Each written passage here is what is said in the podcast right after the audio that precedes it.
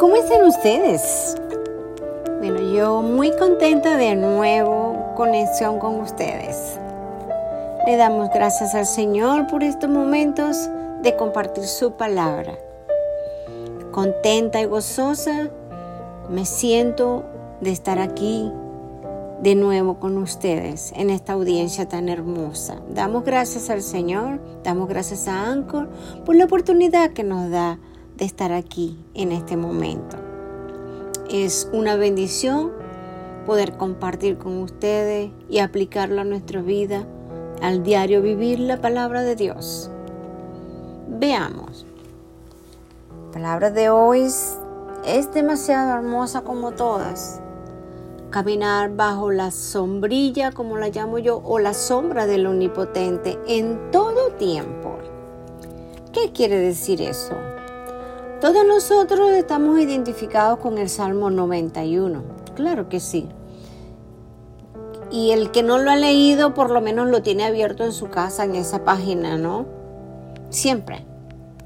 Pero ¿qué significa? Caminar bajo la sombra del omnipotente. Le voy a leer un poquitico nada más, uno o dos versículos del Salmo 91 y allí hablamos más abajo. Y usted en su casa siéntese y medite en este salmo. Es muy hermoso, es muy poderoso y apliquémoslo a nuestra vida. El que habita al abrigo del Altísimo morará bajo la sombra del Omnipotente. Diré yo a Jehová, esperanza mía y castillo mío mi Dios en quien confiaré. Él te librará del lazo del cazador, de la peste destructora. Con sus plumas te cubrirá y debajo de sus alas estarás seguro. Escudo y adarga es su verdad. No temerás el terror nocturno, ni saeta que huele de día, ni pestilencia que ande en oscuridad, ni mortandad que en medio del día destruya. Hasta allí lo dejo. ¿Vio cuán amplio es este salmo? Pero, ¿por qué es amplio? Porque este salmo lo aplicamos, primero lo aplicamos a nuestras vidas.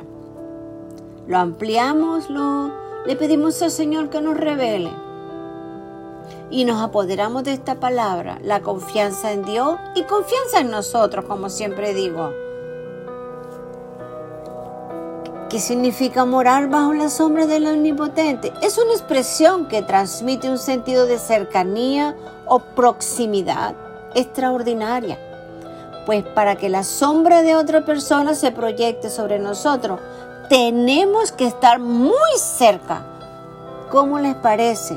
Cuán profundo es este salmo y muchas veces no lo podemos entender.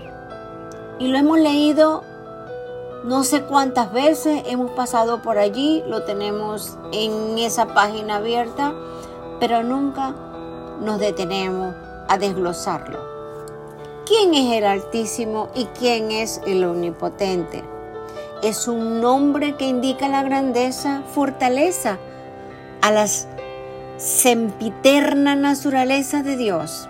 El Chadai es el Dios todo suficiente, eternamente capaz de ser todo lo que su pueblo necesita. Entonces, ¿qué significa morando bajo la sombra del Omnipotente? Bueno, ellos verán la justicia de Dios, veremos la justicia de Dios, usted la verá, porque el que mal obra, mal vive y mal muere. Se lo voy a repetir. Ellos verán la justicia de Dios, usted verá la justicia de Dios y yo veré la justicia de Dios. ¿Por qué?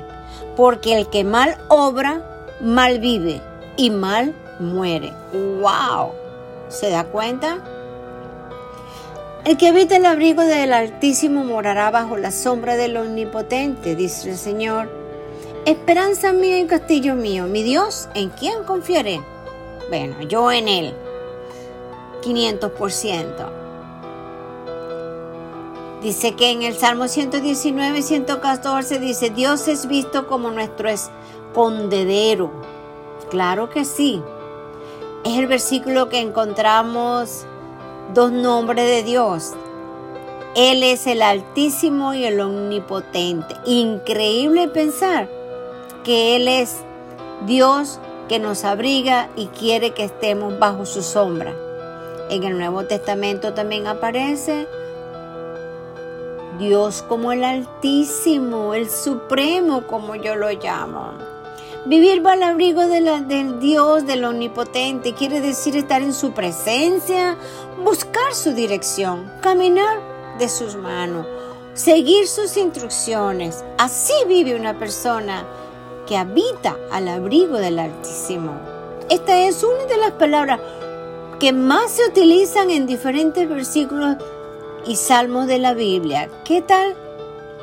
El abrigo en la Biblia se extiende como quien nos cuida, puede auxiliarnos y protegernos de toda clase de mal, inseguridad y otras cosas que requieren de Dios y los ángeles en nuestra vida.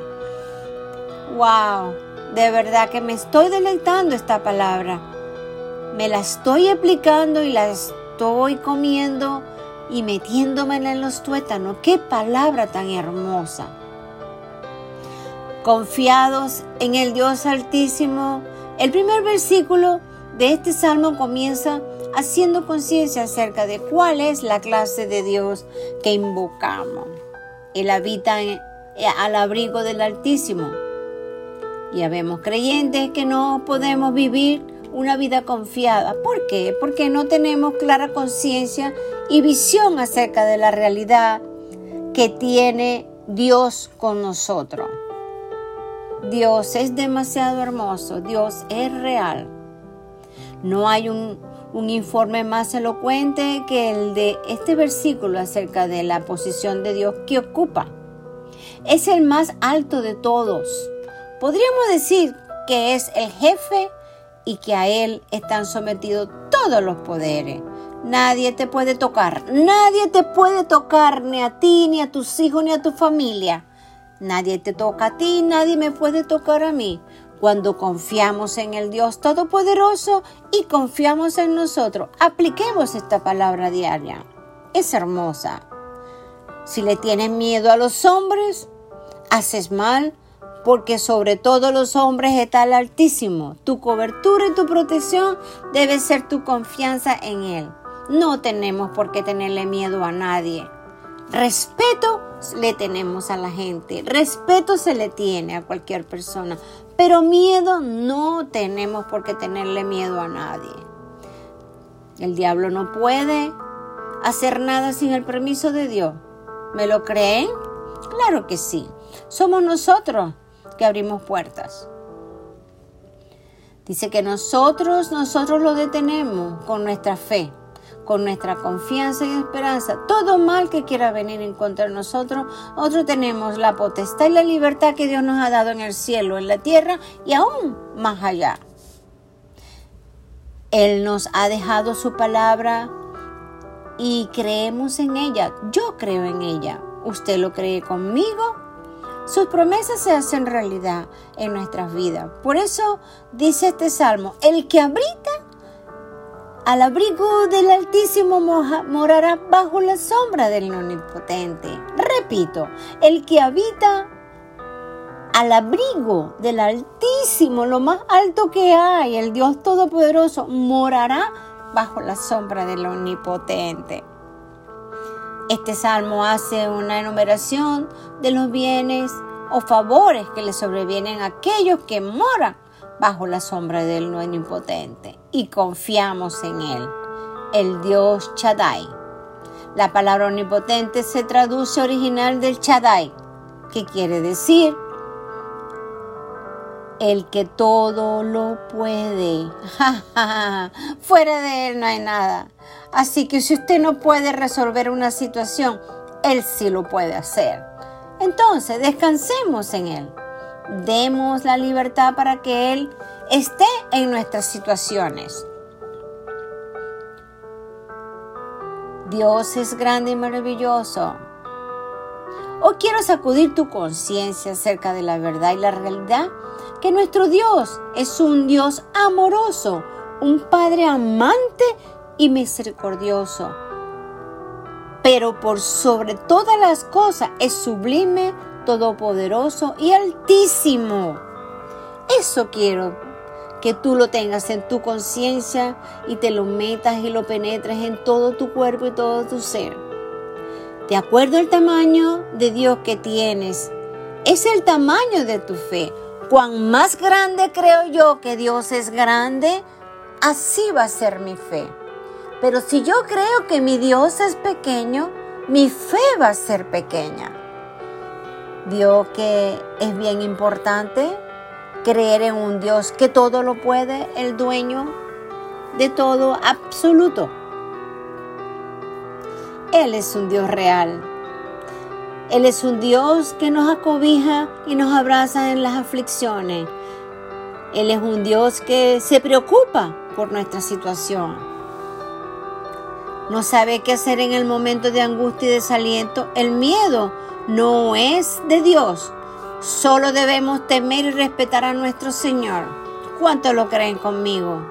Así que no tengamos miedo. Vayamos hacia adelante, hacia la meta. Vayamos como andan los caballos con las gringolas recto hacia allá arriba. No escuchemos nada negativo. Vayamos al propósito que Dios tiene en nuestras vidas. Abramos nuestros brazos y estemos bajo la sombra del Omnipotente. Él te librará de la peste destructora y caminaremos confiados con nuestro Padre Celestial.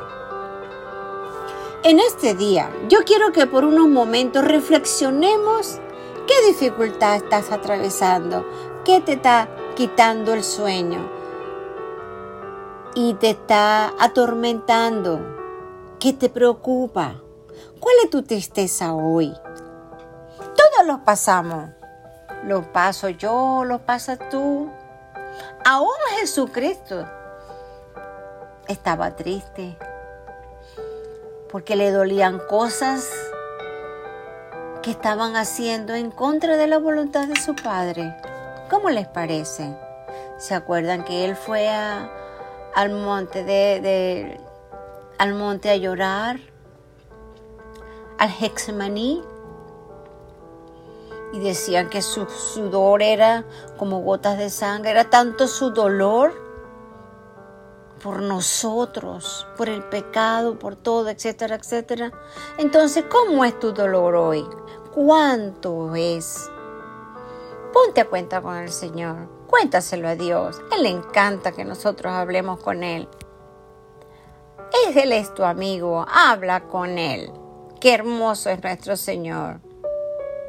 ¿Qué está pasando en tu vida? ¿Qué te está atemorizando? ¿Qué te está ocurriendo en tu corazón que te sientes angustiado?